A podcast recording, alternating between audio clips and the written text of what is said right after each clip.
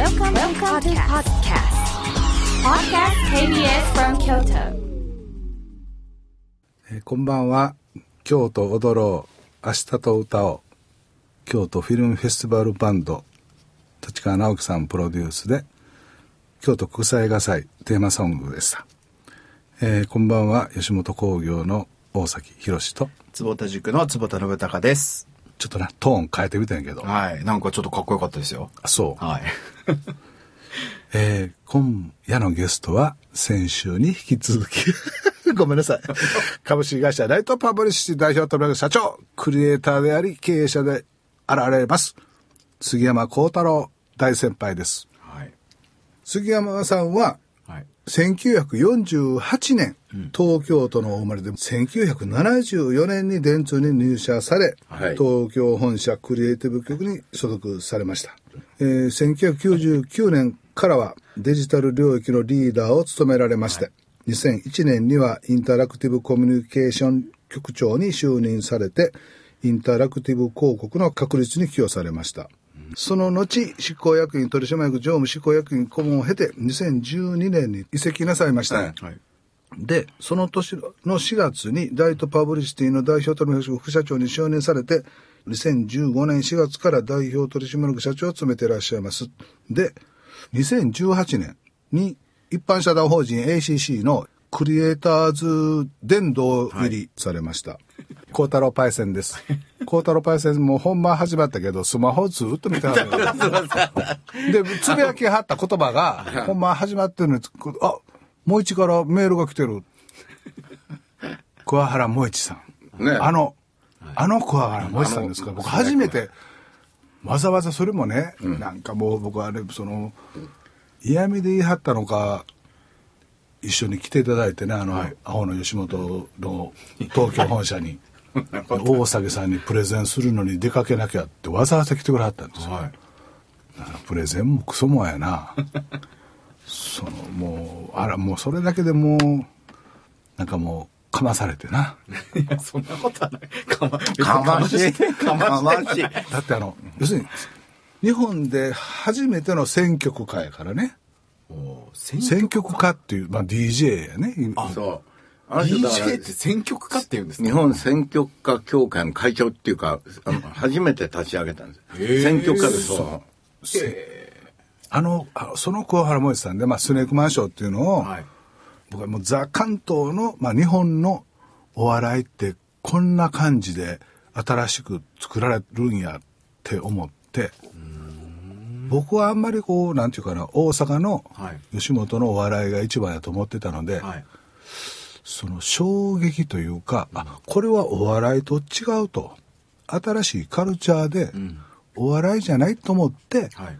こう衝撃すぎたからね、はい。こうじ売っちゃってたん、はいはい。これは俺と違うから俺とは関係ない。っていうぐらい、えっと衝撃的なスネークマンションっていうのそれもラジオから始まったねそう。ラジオから始まったムーブメント日本中を駆け巡ったムーブメントやって。そうなんですもうすごい縁があってね、はい。最初、ラジオ関東で、もう本当にマイナーやってたの。はい。でももうその頃から、まあ一視聴者としてさ、ファンだったわけね。はい。それこそ選曲がいいし。はい。で、あの時の DJ は何でしたっけ？アメリカの有名な。ね さトランプさんではないことは確かです なんだっけ？ウルフワン・ジャックあそうそうそう、ねブロマンジャックうん。それをさ、本当にご存知ですか？いや今、紙を投げられました。で小橋明がさ、あ、小橋明じゃない。小橋、もう、ちょっと待ってください、もう。小橋克也。皆さん、いい加減にしてくださいよ。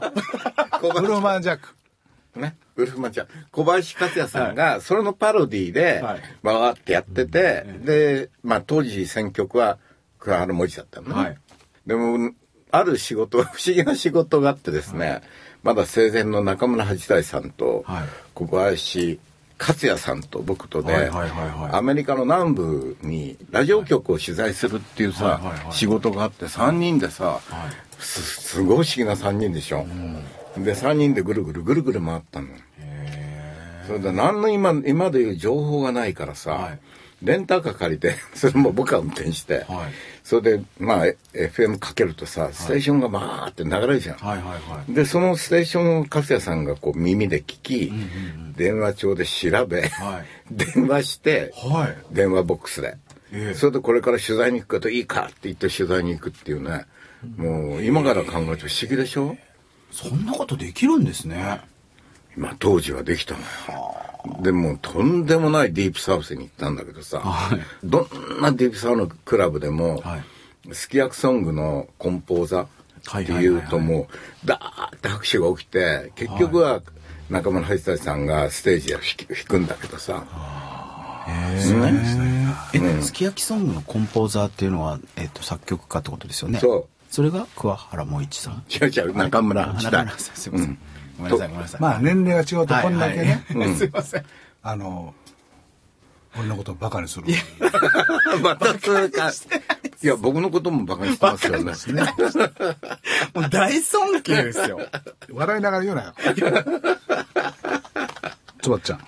うんわ忘れちゃったじゃん。あ、そうそう。そうそうそうで、その旅が、旅が終わったらですね、ちょっと紹介したい人間がいるんだって言って、はい今でも覚えてるけど、ねあの、赤坂の TBS でね、はい。えっと、小林克也さんが、はい実はそのラジオ関東でやってる、僕が大好き好きなそのミニ番組はい。が、クライアントがちょっと調子悪くて降りることになっちゃったはいって言って、それで、うんまあ、なん、なんかクライアントを見つけてくれないか。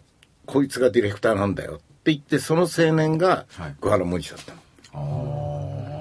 それで、一応ほら、ピッカピカで、はいあの、成果を出しているので、まあ、小学館には信頼があって、はい。で、TBS で、ちょうどね、亀梨さんの番組だったんだけど、はいまああ、なんか、まあ、ローテーションで変わるって言って、じゃあそこにはめようって言ってはめてくれたの。そしたらもういきなり大爆発しちゃってさ、はい。うん。っていう、だからすごい不思議なね。そのつばちゃんの多分イメージはちょっとあれだけど、はい。例えばレコード会社の人が、アーティストが新曲作って、はい。その曲のプロモーション宣伝するっていう時に、朝から晩まで例えば KBS 京都にずっといてて、はい。一日に一回その曲をかけてもらったら、はい。もう大成功っていう時代やから、なるほど、なるほど。すごいですね。うん。だから今も KBS 今もこそあれやけど、はい。KBS 京都の人みんな偉そうにしてはったもん。急に、そのことはあ急に今度は KBS 側にボールが合はい、今のは冗談やけどね。ケルスコさんも、あの、仲良くというか、若いデビューした当時の島田紳介も使ってくれてたし、あの、重鎮の人たちも使ってもらってたし、今ももちろんそうやねんけど、昔はね、はい。それで思い出したけど、小林克也さんが、昔はさ、レコード会社がね、はい。ラジオでかけると、レコードが売れなくなるって言って拒否してたらしいの。それがかけると売れるっていうのに、ある時気づいて、今度、今大大崎さんおっしゃったように売り込むっていう。でも昔は関係が逆だったらしいの。はあ、かけられちゃ困ると。音楽もそうだったんですね。僕はあの、それこそバーニングの総社長が、はい。今ももちろんご健在やけど、はい。もうで生きたまま伝説になりそうなぶあの総社長が、はい。かの時にポロッとはい。やったことが、大阪ちゃん俺あの当時って昔の話にしてて、はいはい。フジテレビのなんとかいう歌番組で、うちのアーティスト出してもらったんだ。はい。あれがもう忘れられない思い出でそのキャスティングで歌番組に出してもらうこと、はい。ラジオで曲をかけてもらうことっていうのは本当にその芸能プロダクションの人たちとかマネージャーとかレコード会社の担当者とかって、もうそれがもう仕事というかそういう時代それはそれでよかったと思うんやけどね。なるほど。それでね、はい。あごめん。なんか喋る？いやいやいやいや。しょうがないな。喋らしたるわもういやいやすいません。いや、考えたらギャラも全然払ってへんねん。ごめんなさい。ギャラも払ってへんのこれ。こんだけ偉そうに言うて。いやでもそう考えたら、今ここで僕がこうやって喋らせていただいてることってすごいことだなって今ちょっと感謝しております。いやいや、俺も感無量よ。まさか KBS 京都さんのこんなとこで喋ってるなんて。あ。それも1時間番組、なんかのちょっとゲストでちょっと喋りましたみたいなの違うもんな。確かに。好きなことこんな喋ってんの。そうですね。杉山さんにゲストで来ていただいてね、うん。あの、今年の5月ぐらいにね、あの、美の10選クリエイティブディレクター杉山幸太郎さんの連載ということで、世界を変えたネット広告、これずっとなさってて、はいこの話を一つ一つ丁寧にお聞きしようと思ってたんですけど、ええまあまあ、俺に触れてそれも挟みながらなんですけど、お二人がせっかくいらっしゃるので、はい。企業支援課の坪田さん、はい。坪田塾ももちろん起業なさったり数々のあれを支援なさってる、はいでクリエイターであり経営者である孝太郎さんとはい。テーマを決めました僕さっきちょっとトイレ行って、はい。はい。はい。はい。何でしょ未来はどこにあるかう。未来はどこにあるか。すごい難しい話ですね。未来ね。その電通をまあちょっと外から見られてですね、はい。うん。その孝太郎さんにお聞きしたいのはこれからの広告代理店のあり方 ほらこれこういうのほら振るとさ ねうん。真剣に本音で喋ってもらえるしはい。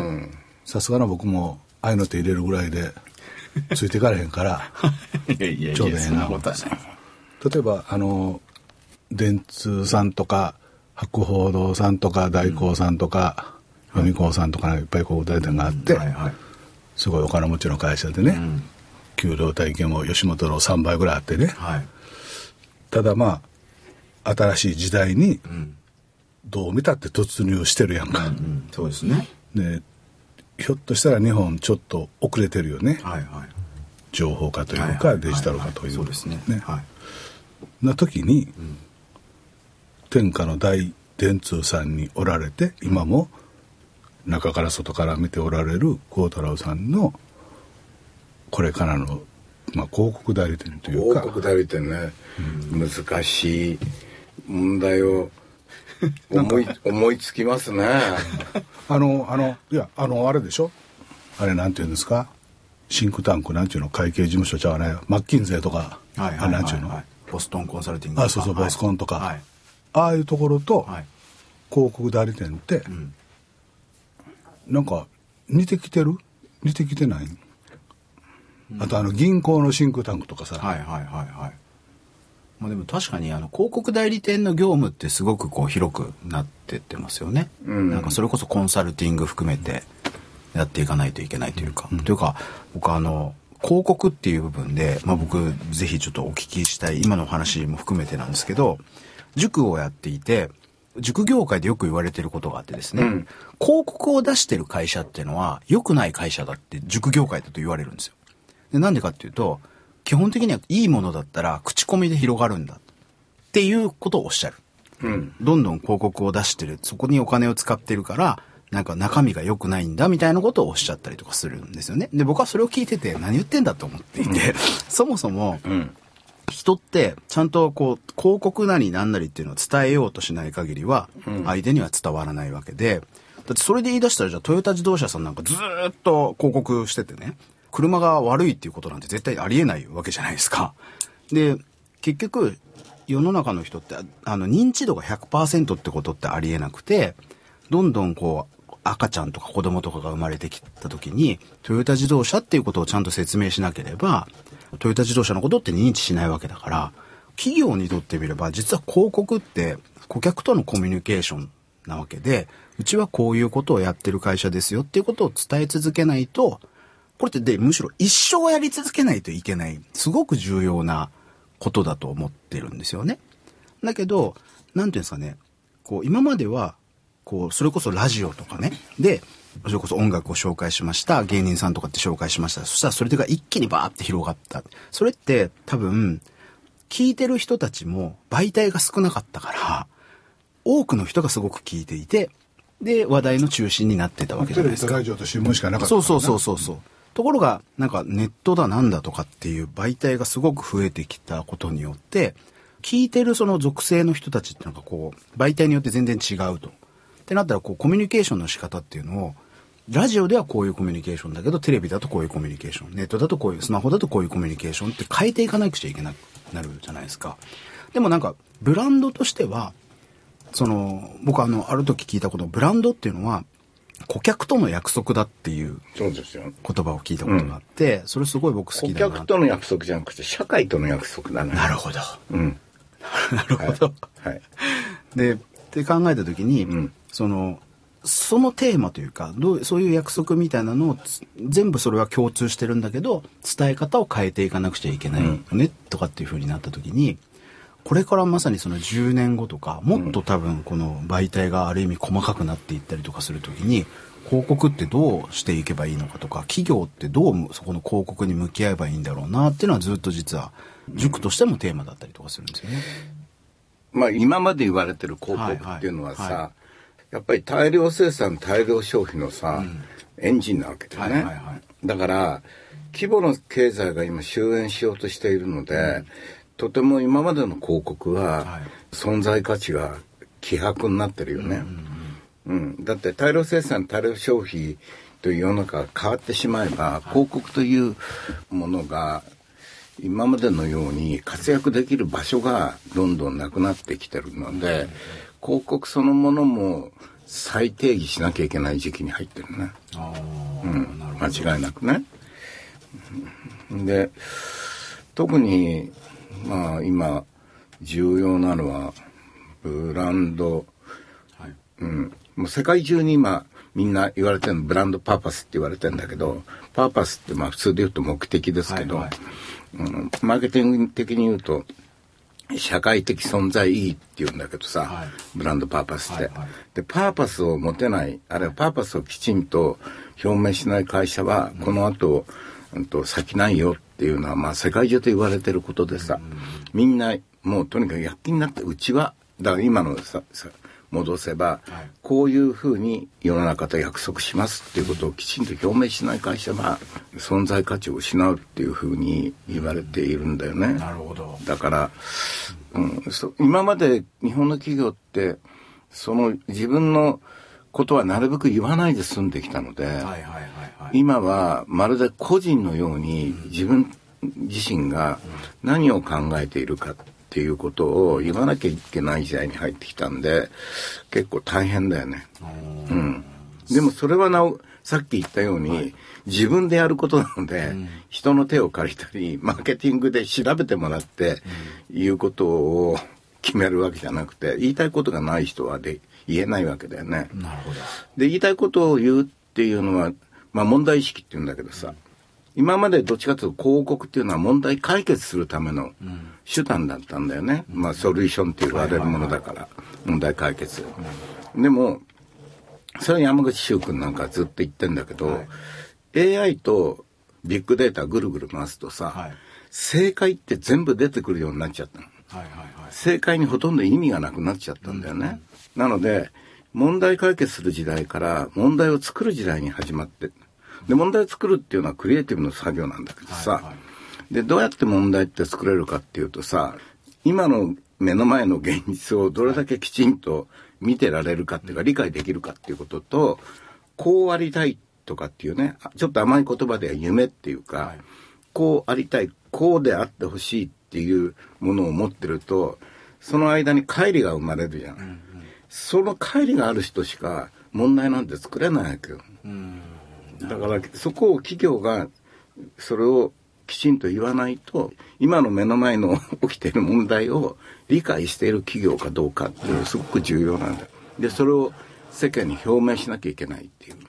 そういうのを広告代理店が深掘りしていって、うん。企業の人がちゃんとそれを、あ自分たちはこういう目的でやってるんだなっていうこと、ん。でそれをベースにじゃあ顧客とコミュニケーションする手段っていうのが広告だから作っていくってまあだからコンサルティングみたいな感じになっていくってことなんですかね。まあそういうふうになっていくでしょうね。だから、あの、例えばまあ広告の一番大きなあのお祭りはカンヌフェスティバルなんだけどさ、昔若い時は何度か日本の代表っていうか審査員として何度か行ってんだけど、昔は考えられないっていうのはこの7、8年、まあ4、5年特にさっきおっしゃってたように、昔アクセンジアとかね、マッキンゼーとか IBM なんていうのはさ、そこにいなかったのに、今、ものすごく目立っているのは、はい。コンサルティングファームなの。一番大きなカンヌの劇場の壁とかはい。は IBM がダーンって広告売ってたり、大体あの海にね大きな船がヨットがあってそこで華やかなパーティーっていうの昔は一流の広告代理店がやってたんだけど、はいはい。今はそれがマッキンゼーだったりさアクセンチュアだったりする。だから明らかにこうどっちが主役かなみたいな時代に入ってきてるんだよね。それはあのおっしゃるように単なる自己紹介っていう広告の作業ではなくて、自己表明になってきてるのでさ、だから広告と言われるものをまあ再定義をすると同時に、はい。そういうことをやっているのがどんどんどんどんこう上流になってきてるわけだよね、あの経営企画とか、はい。社長直轄チームとか、そういうところにこのうん問題を作りはい。それをどうやって経営的に解決していくかっていう作業でどんどんどんどん多分お金もそういう人たちが持つようになってきてるのでそれは広告代理店はすごくもちろん広告代理店の人はあの頭のいい人たくさんいるから、は明らかに流れが変わったっていうのは気づいているしこの間はあニュースピックスかな、はい。あの後輩でもあるんだけど、ええ副社長がもはや広告会社ではないっていうようなことをあのきちんと言うようになったもんね、うん。電通の副社長さんがニュースピックス上でそうやっておっしゃってたんですね。うん。広告っていうとどんどんどんどん狭くなっていっちゃうからさ、うんうんうん。うん。なるほど。いうん。やでも実際あの IBM ってうん。僕らなんかはやっぱパソコンを作ってた会社じゃないですか。大昔ね。大昔ね、うん。だけどそれで要は企業にパソコンをずっと売っててでどんどんそれがシェアが今度何ていうんですかマイクロソフトというかアップルだったりとかに奪われていく中でこの企業との接点を利用してコンサルティングファームにまさになっていて今もう売り上げの9割とかっていうのがコンサルティングなんですよね。中国の会社が売っちゃったでしょ、はい。だからコンピューター。いきなり、うん。よく中国に売るなと思うしまあ買う方も買わないけど、ええあの中国にさっさと売ってしまうっていう、あの英断って、はい。日本の企業ではできないですよね。うん。いや言うたってお前ここでこれそうですよね。うちの中枢のこの事業で、はいはい、はい。や、創業のね、デザインがね、はい。あの形作るって意味じゃなくて、計画設計するっていう意味、はい。本来の意味だっていうので言うとさ彼らが欧米の人がやってるアドバタイジングっていうのとさ、はい。広告が違うんだよね。おそれはどういう広か？告ってあまねく広く伝えるでしょ、はい。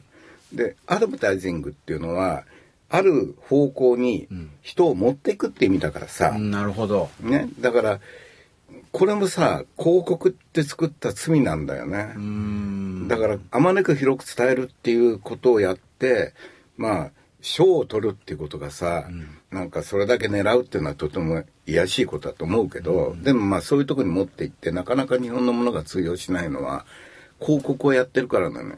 なるほど。広告だったらさなるべく人にあまねく伝えるって言ったら本当に嵐使ったりさ、そういうことする方が絶対効果があるじゃない。なるほど。っていうか効率がいいじゃない。はいはいはい別に広告をあの馬鹿にしてるわけでもないし、はいはい。僕も広告をもう好きで広告もやってるし、はいはいアドバタイジングもやってるし、まあ仕事によってまあどっちかっていうとアドバタイジングが好きなんだけどさ、でも広告も面白いなと思ってんだけどそもそもが翻訳が間違ってんだよねアドバタイジングを広告で訳したなるほど、まあ、だからアドバタイジングっていうのはこうどっちかというとこう時代を作るみたいな感じってこある方とですかね。向に人をこうアドバースっていう、はいはいはいはい。することなので。はあなそれはねあの根の深い問題なんだよね。うん。それすごい大事ですよね。いやすごい大事ですよ、だってやっぱり名は体を表すだからさ、いやね今ので言うとその人を何ていうんですかそちらの方向にこう連れていくっていうような意味っていうのってその市場もそうだし多分社員さんたちもある意味そうで、会社としてみれば。僕あの結構企業研修ってよくさせていただいていて、あーはいはい。そのいわゆる大企業中小企業トヨタさんとかもそうだし、日産さんとかもそうだし。あそうそういやそんなことはない。あのとね。だからちょっとだからタメ口で時々でなんかか僕のことかましたりしてるそうそうそうそう。でなんかね。ミッショットの時はとそうそうそう。そう声出して笑ってましたからねなんかへこませようとしてね、そうか、もっと早く言ってよ。先輩ライバルですって。これ、怖いわその、それで言うと、い、わゆるメーカーさんの宣伝部のあり方というか、まあもちろん花形ではあるんですけど、あの昔も今も、またあり方いうのも変わってくるんでしょうね。と思いますね。その企業戦略部とかそういうところと、こう、どう、うん。だから宣伝部って言葉がだんだんなくなるんじゃない？死後みたいになってくるかな。うん。昔僕はだから若い時はマーケティング局だったけど今マーケティング局って名前ないもんね。広告代理店にも。何ですか？コミュニケーション局みたいな感じですか？まあ、だから一時だったらストラテジックプランニング局とかさ。統合ソリュー。ション東京ソリューションとか。だから当然昔はドーンとマーケティング局だってさ、ね、若い時、はい。でそこには他の同じ会社なのに、はい。なんか学者さんみたいな人ばっかりがいるのよ。こうちょっと頭いいぞみたいな、はいはい。うん。じゃあそう考えたらだからもう広告代理店っていう言葉がもう違うってことですせよね。やせやせや。広告っていうのも違うし代理も違うし、うんまあもちろんその分も残るんやろうけど、うんでも戦略コンサルティングみたいな感じですよねある意味そうなんだけどね、でもそこにはだからそのいるコンサルティングファームがいるからややこしいんだよね、うん。ただコンサルティングファームはよく言われるんだけどエグゼキューションって言って、はい。我々は表現物を最後作るじゃない。はいはい。でコンサルティングファームはまあ表現物を基本作らないので、はいはいはいはい。でもそこの部分をまた埋めようとして、まあ我々の世界で言うと3年前かなアクセンチャーインタラクティブがさドロガ5って本当に最前線のカンヌで一番賞を取ってるところを買収したの。おう。びっくりする事件だったんだよね。で逆にさドロガ5にすればどこに売られようかって考えた時に多分大昔だったら超一流の広告代理店に買ってもらおうとしたと思うんだけどはいはいはい。はい。でも今はやっぱり次のこと考えてるコンサルティングファームなんだなっていうふうに、まあ。そういう意味で言うとそのいわゆる広告代理店とコンサルティングファームと弁護士さんのローファームとってかなりこう重なってるところがそうそうそう。広くなって深くなってきてますよね。うん。すごくそれはねあの面白い。そう。まあ、業債がなくなるとかっていうね、よく言われて、まあまあまあそうでね、すね。そうだし、確かにあの、今のお話の中で、あの、約束って最低義やってみたいなことをおっしゃられてたけど、うん。今気がついたんやけど、は吉本の約束って、確かに吉本を、まあ最低義というか、ね。お笑いを、まあちょっと僭越ながらはい、最低義したいはいはいってはい。思ってもいなかったんやけど、ああのタイトルつける時そうそう、点ではねはい。もうなんかお姉ちゃんの嘘ばっかりついてるなみたいなところで約束って、つばっちゃい言葉やんなって。いやでもその時代をね、きちんと見据えた、ね、的確にね。懐かしさも2割っていうとこも、まあ、無意識でっていうか、あ約束って昔こと使ってた言葉やけれども、若い時とか子供の時に、でもこれって結構意外とシンプルで美しくてバランスよい言葉やなと思って、まあ、つけたんやけど、今は時代のど真ん中ですよ、的を得てるっていうかね。うん、成功を得てるって感じですよね。でその代理店の最定義みたいなことで言うと、まあいろんな局面で全ての言葉っていうこともないですけど、再定義しされつつある時代でしょそうですね。あらゆるものがね、うその教育の再定義っていうのをちょっと言うてみてよそれ。荒いやろ？いいやいやや違うよ。本当に。でも教育の再定義をしようと思って坪田塾はいはい。作ったってことやんか、はい。まあまあ本当でもそうですね。だから新しい学校たくさんできてるでしょ、はいそうですね。あのなんなんでしたっけ？軽井沢にできた学校。あ女性の校長先生のね。ねあもう学級がないんだよね。ああでもそういうの本当にいっぱいありますね、うん。なんかあ多分原点はバリ島にできたグリーンスクールってやつだと思うんだけどね。あのでもなんかそういう意味で言うとなんかこうちょっとは話としてもしかしたらずれるのかもしれないですけどあのあるベストセラー作家の方がなんかこう娘さんがですね18歳なんですけど小卒だっておっしゃるんですよ。小学校卒業で18歳ですと、小卒ってあんまり聞いたことないなっていうふうに思ってどういうことですかって言ったらまさにそのなんていうんですかね、学校っていうものではなく、自分でその場に行って、なんか今日何やるかっていうのを決めて、まあ、じ遊びたかったら自由に遊ぶ、本読みたかったら本読む、みたいな感じでずっと過ごしてきたと。小学校までは普通に行ったけど、っていうことをおっしゃってて。で、この18歳で、こういう学校は18歳までなんですよと。で、次、もしまだ学校行きたいんだったら大学っていうところに行かないといけないんだけど、って言ったら、あじゃあそこ行きたいっていうふうに言うんで、その大学っていうところに行くためには、テストを受けないといけないと。で、でもテストって何ってその娘さんは言うんですって。で、テストっていうのは、例えば1467年に何がありましたか？応仁の乱です。みたいなことをこう、あの、聞かれるんだ。そしたらその娘さんが、いや、そんなん簡単簡単と。あの別に iPhone で調べればいいじゃんっていうふうに言ったらしいんですよ。そしたら、いや、iPhone で調べちゃダメなんだよっていうふうに言ったら、その娘さんが、ああ、そうなんだ。じゃあ Mac で調べるっていうふうに言ったらしいんです。で、そう。そしたら、あの、そのベストセラー作家の方が、いやいや iPhone とか Mac でも調べちゃダメなんだよっていうふうに言ったら、その娘さんが、え、Windows ってことっていうふうに言ったらしい。詳しい。どんどん来るんだよ。僕これ、それを聞いて、なんか、僕らもじゃあ1467年の応仁の乱ですって覚えてますけど、じゃあ応仁の乱ってどんな戦いだったっけってなった時に、多分今ネットで調べるじゃないですか。で、こう、あの、ウィキペディアとかで見て、あ、こうこうこういうやつだったな、そうそうそうそうって言ってやるわけだから、ある意味その知識って、クラウド上というか、もうあの、インターネット上にすでにあって、必要な時にそれを検索し、調べたりとかするっていう状態なのに、その知識っていうのを、まあ、いわばこの、自分の脳のローカルのコンピューターの中にインストールするっていうことっていうのが、どういう意味を持つのかと。いや、もちろんそれがいらないって言ってるわけじゃないんですよ。ただ、今までみたいな比率ではないのかもしれないなっていう部分はあって、でも一方で今やってることっていうのは、カリキュラムが決まっていて、で、しかもそれは国家がね、なんだったら1限目は国語、2限目は算数、えー、3限目はこれですって決められて、国語の時間に別に算数やっちゃダメなのっていう。で、なんだったらさらに、学校の中で何やるかっていうのは決められているのはまだ100歩譲って OK にしてもね、うちに帰ってから何やるかっていう宿題まで決められるっていう。で、社会に出たらですよ、自分で考えろって言われるんですよ。ね。そう。で、自分でこう問題意識を持ってと、自分で課題を決めてね、これからの社会を定義して。それ言うてやるそういや、そういうことなんですよ。6歳からやらせてくれと。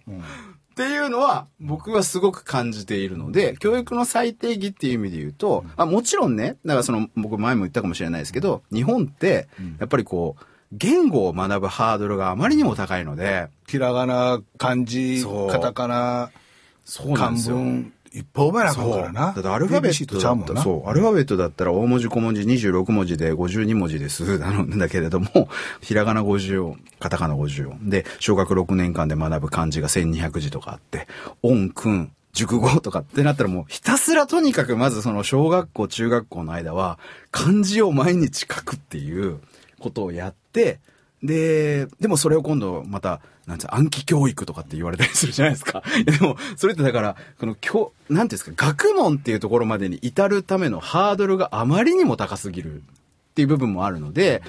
その、やっぱ最低限それをやらなくちゃいけないっていうのはわかるんですけど、一方で、この最低義っていう意味で言うと、せめてじゃあ中学ぐらいからは、そこを出してね、自分でなんかこう課題設定して勉強していくっていうところに切り替えるっていうことをやらない限りは、それこそ社会に出てから、お前学校で何やってきたんだ自分でそんなこと考えろって。いやいや、そう、自分で考えろっていうことを言われてきてなくて、むしろや言われたことやれって言ってきたのにっていう、あの、っていう。ね 急にな、急に逆切れされるのな。腹切られちゃ僕は うんそこで分からへんとこがあって、はいはい。例えば電卓の出現ってはい世の中を変えたやんか。うんうん、そうですね。ではい。で、まあ、そろばん塾がスタリー。はい。でもさ、俺なんかその、頭の中でその、足し算とか掛け算とかこはいうそろばん置きながら、はいあるいは頭の中でこう、数字をいろいろやって、はい頭の訓練するやんか。はいはいはいでも電卓で足し算とか掛け算やったら、頭の訓練はせえへんやんか。まあそうですね。で、そこの頭の訓練も必要やんか。必要ですね。で、昔からその、読み書きそろばんって言うんやけど、うん。はい。やっぱり、あの、もちろんメリットデメリットはあるんやけど、何歳までその、基本的なはい。礼儀とか、うん。覚えながら、はい。あの読み書きをできるかっていうのを、何歳ぐらいまでどの部分までやって、でその後自由にそれこそ個性にはい。子供たちそれぞれに合った教育を教え方を、はいでもここはちゃんとやっとかなあかんみたいなのあるやんかありますね。そのつばちゃんみたいなあのバンカーでそのまま下につつけて サンドイッチつけてってそれは本当に今僕それ思いました。あのそこはどの時代になっても、はいあかんもんはあかんねんつばちゃんと 日本でもアメリカでもニュージーランドでも、はい。はい。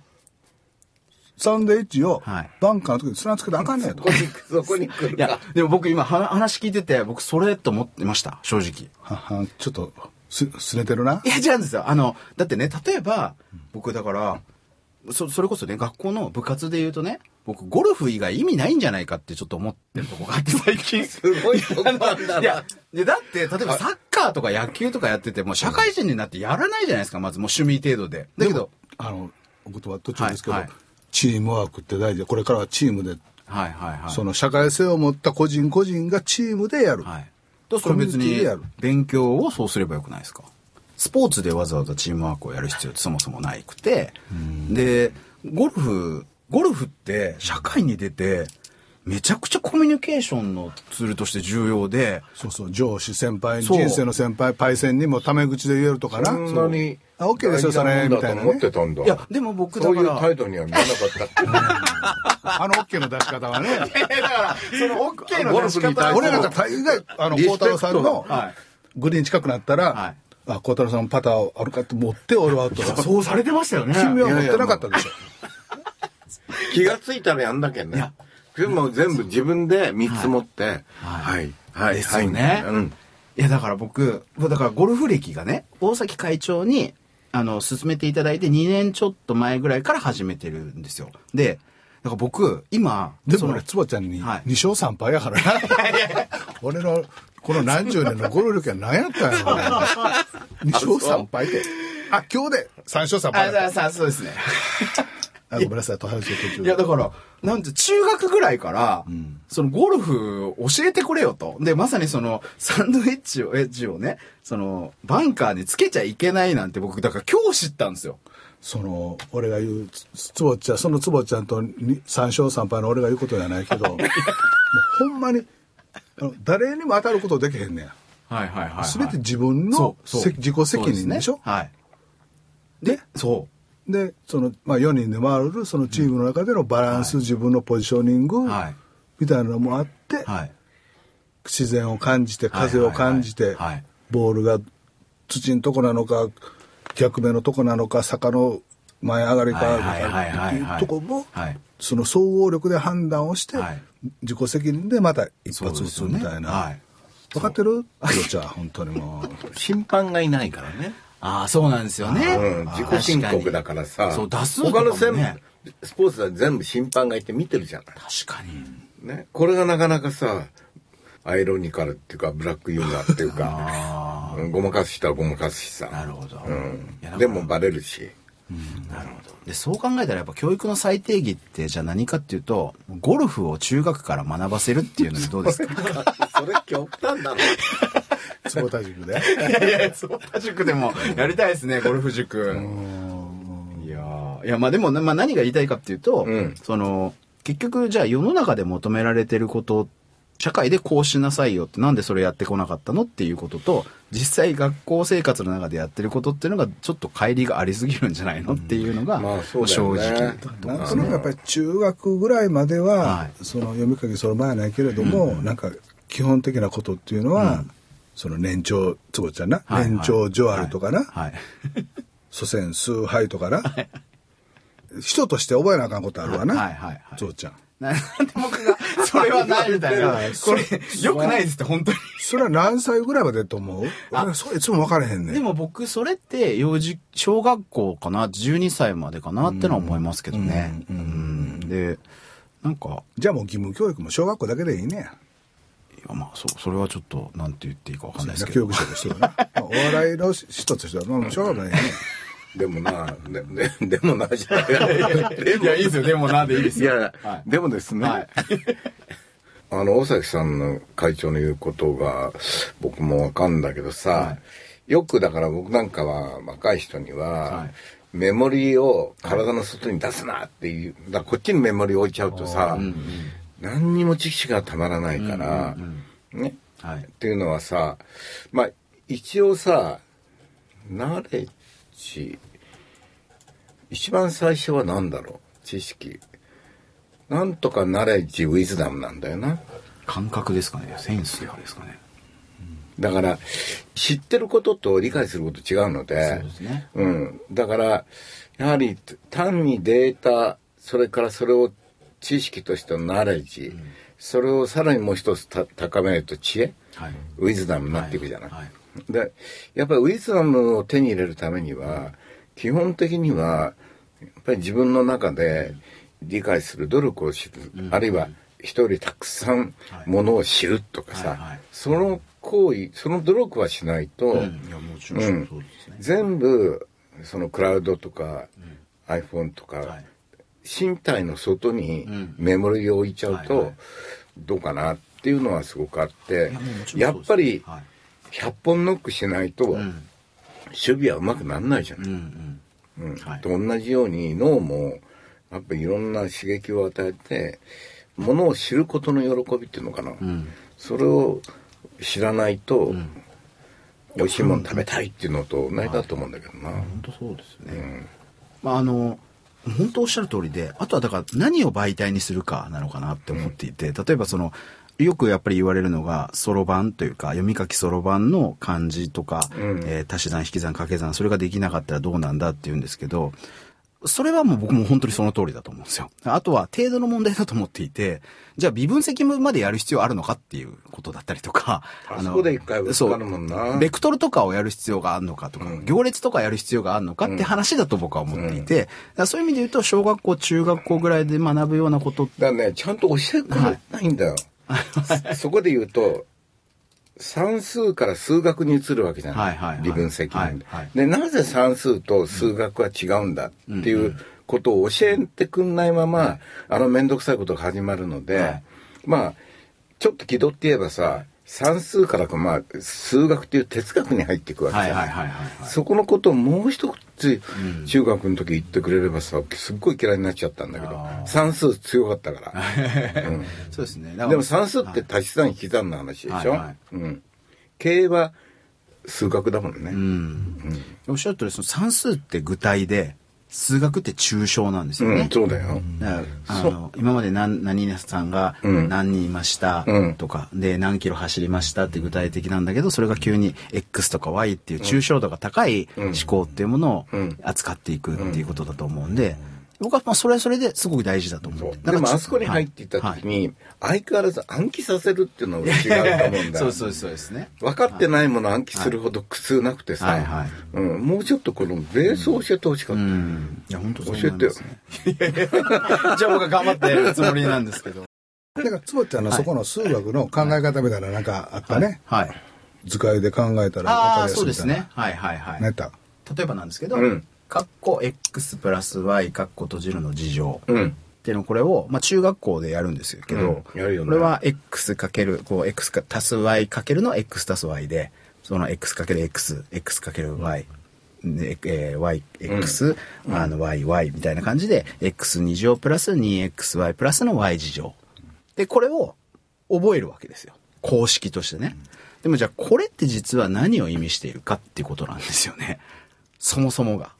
だって x プラスの y の括弧閉じる事乗イコール x 事乗プラス 2xy プラス y 事乗。これ覚えましたって言ったところで、何の意味もないというか。そうでしょそう。で、これって実は、x が一辺の、すごいすごい番組になってきたねと、y の部分があって、だから一辺が x 足す y なんですよ。ね。で、その下も x 足す y ですと。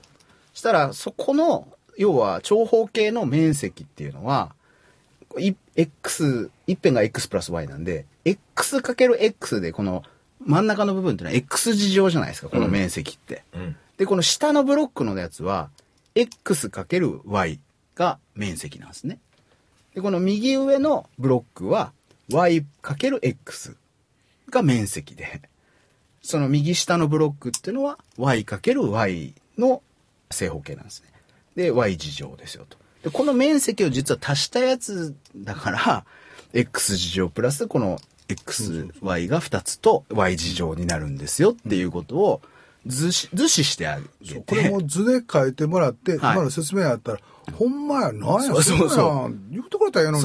そうそうそうそうそう。まあ、言葉だけではちょっと難しいけ今のだけ図で見ると、ねほんまに簡単やもんね。そうなんです。で、それ、あ、これを意味してるんだっていうことを分かった瞬間に、つまり、ある種ビジュアル化した瞬間に、はって、その思想が分かるみたいな。でそうなったら、ものの考え方とか、はまあ、もう一個の感覚みたいなこともはい絶対変わってくるのよ。そうなんですよね。それをなんかもう、俺、俺、僕なんかみたいに、なんせそれ覚えなあかんと、よう覚えんで、手のひらに書いてカンニングして、はいセーフみたいなことやってたから、もうほんまに人生無駄遣いしてるわ。その場その場の費用対効果は良かったんやけど、で。後で考えたらもうリスキーな人生やもん。いや、ほんまにね、子供ってのは言うたらなあかんと思う。勉強せへんかのはリスキーな人生やでって。突然わかんなくなるとさ、はい子供ってパニックになるじゃない、うんうんうんだからやっぱりさ意味を伝えてくれないと、はいうん、意味がわかんないんだよそれこそうん。いや、本当そうなんですよね。うん。だから僕はそういう意味で言うと、その社員研修とかをやる中でも、ん。僕いつも言うのが、ん。御社のん。目的って何なんで、何ですかって聞くんですよ。で、それをちょっと今ワークで、ちょっと皆さんちょっと書いてみてくださいと。ん。で、隣の人とちょっと見比べてみてください。なんだったらちょっと社長さん、この御社の目的って何ですかって言って、で、その、いろいろこう上げると、結構みんなバラバラなんですよね。でいや、これって、この時点で、いやあの、もちろんそれぞれが、多分自分にとっての会社ってのはこうですってのはあるかもしれないけど、じゃあこの会社全体がこの目的としてやってることは何なのかっていうのが全く統一されてない状態だったら、それってもう船頭多くて船山登るっていう状況なんじゃないですかみたいな話をすると、みんな確かにっていう風になってくださるんですけど、だからなんかそういう広告っていうのがアドバタイズメントってなった時に、そういう会社、あコンサルを、まあ、例えば経営者とかね、コンサルをしていきながらですね、御社ってのは、あ、こういうことをやろうとしてるんですね。これが目的なんですねっていうことをやって、しかもそれが広告というか、そういう、なんですか、クリエイティブになった時に、世の中だけじゃなくて、この会社の内部に対しても、あ、うちってこういう会社なんだなっていうことを伝えたりとかするっていう作業をずっとされてきてるんだなっていうふうに思って、これって教育でも絶対やるべきことだよな、みたいな。何のためにこれやってんの？みたいな。なんか、その、意味だよねそうそう。そこが今すごい繋がって僕は結構感動してます。長田先生すいません。はい。代表取締役会長の僕が聞くのはなんです,、はい。なんですけど、はい。吉本の目的って何？それ、それはだから、僕僕未だに分からへん分からへん明らかにおかしな話ですけどね。教えて。いや、でも僕だから、え、ラフピースなんじゃないですか？で、世の中を笑顔にして、で、世の中が平和になって、まあみんながすごく平穏な人生っていうのを送ったりとか楽しくなったりとかするっていうラフピースってね、僕は凝縮されてるっていうふうに思って、社員の皆様、ステークホルダー皆様、そういうことなので、一つよろしくお願いいたします。ちなみに僕は吉本興業の社員研修ではそうやって伝えてますけどね。分かった。じゃあ俺もそれからそうこう、それがさ、この数年の新入社員にはみんな伝えてます。理念とかなんとかとかって言われても、はい。ずーっと思いつけへんかって、はいはい。どないしたらいいかなと思って、はいかといって社長になったから言って、はいなんかそれ額縁に掲げるいうのも変やし。なんだっけさっきのあと一歩じゃなくて一歩前。あれね、某、某 D 社の Y 崎さん？ワイザキさんが、寄せ書きを書くときに、何も思いつかなかったので、はい。もうあと一歩、もう一歩前。もう一歩前へうんはい。って書いた。うんなるほどなんな。だなとなんだろうこれはい。なんか聞いたことあるな、ってね。トイレの前に書いてある言葉や。大丈夫か、電通。執行役員ね。執行 や、あ、執行やそこまで言われちゃって執行、あ、そういうことですかすみません。だから合わせてもらって。うまいな。さすが吉本の会長。そうか、ラー、ラーフピースええねや。で、僕は、僕はそう、え、っていうか、素晴らしいよね。僕はその中理念を掲げるみたいなのが、はいなんか、なんかちょっと偉そうというか、上から目線というか、はい手垢がつくような気がして、あの、あるような言葉になってしまいそうで、はい。考えたくないなと思いつかなかったので、ダラダラっとして、はい。じゃあいいわと思って、その11年ぐらい前に、はい。1年か2年ぐらい前に、デジタルとアジアと地方。はい。っていうしたんやけど、テーマですね。うん、であの、まあ、10年振り返ってあながちそんなに的外れでもなかったなと思ってて。素晴らしいですよ。でその再定義をするときに、共同体とか、コミュニケーションとか、はい。まあ、都市というか町とかの再定義っていう時に、電通さんというか大手代理あ代理広告代理店とか、はい。アクセンチャーとかなんていうの、はい。コシングルンサルティングファーム。あそうそうそう、コンサルティングファームとかが目指してるところって、ん。その辺のところにあったりするって坪ちゃんは思ってるはいはい、わけやんな、そうですね。はい。うん。おっしゃる通りだと思います。コンサルティングファームだとか、まあそういうところっていうのは明らかにね、そういう地方だなんだとかっていうところに向いてるでしょうし、はい。これ坪ちゃんが喋り出したらもう時間終わりですという嫌われてんちゃう？よ 坪ちゃんなんか。お前喋りすぎだと。多分ね、こう京都だと毎回こう、こういう感じで僕の中ではあんまりハマってない感じですか、皆さんに。いやいやいやいや今頃気が上手に、あの、打たれ強い。うん必ずチームにはこういう役が必要なんだよね。ありがとうございます。いややっぱ怒られる人が。なんか京都に来ると、はい。確かになんかなんかなんか気分単にこう移動するってことじゃないけどなんか気分変わるね、はいはい、そうですね。あのあれ、ぼ東京でもやるんですか？あそうなんです。東京で収録東京で収録した時も銀座にあのキュービスクードさんのスタジオがあってあそこでそこで基本言わさせてもらってるんですけど、なんやろな。やっぱり京都に来たらなんか嬉しいというか昔のことを思い出したりこうハイになはしゃいでるねん。気分が。なのでスボちゃんこう突っ込みたくなって ありがとうございます。えーこんなことで、はい。えー株式会社ライトパブリシティ代表取締役社長杉山幸太郎さんをお迎えして、えー今夜もお送りしました、えー私吉本の大崎宏と坪田塾の坪田信孝でした。ああお恋恋するカレンね大田さんだ内野原の大竹ありがとうございます。恋するカレンをごご配慮、ご後輩を。じゃあ恋するカレンを聞きながらお別れしたいと思います今夜もありがとうございましたまったねありがとうございました。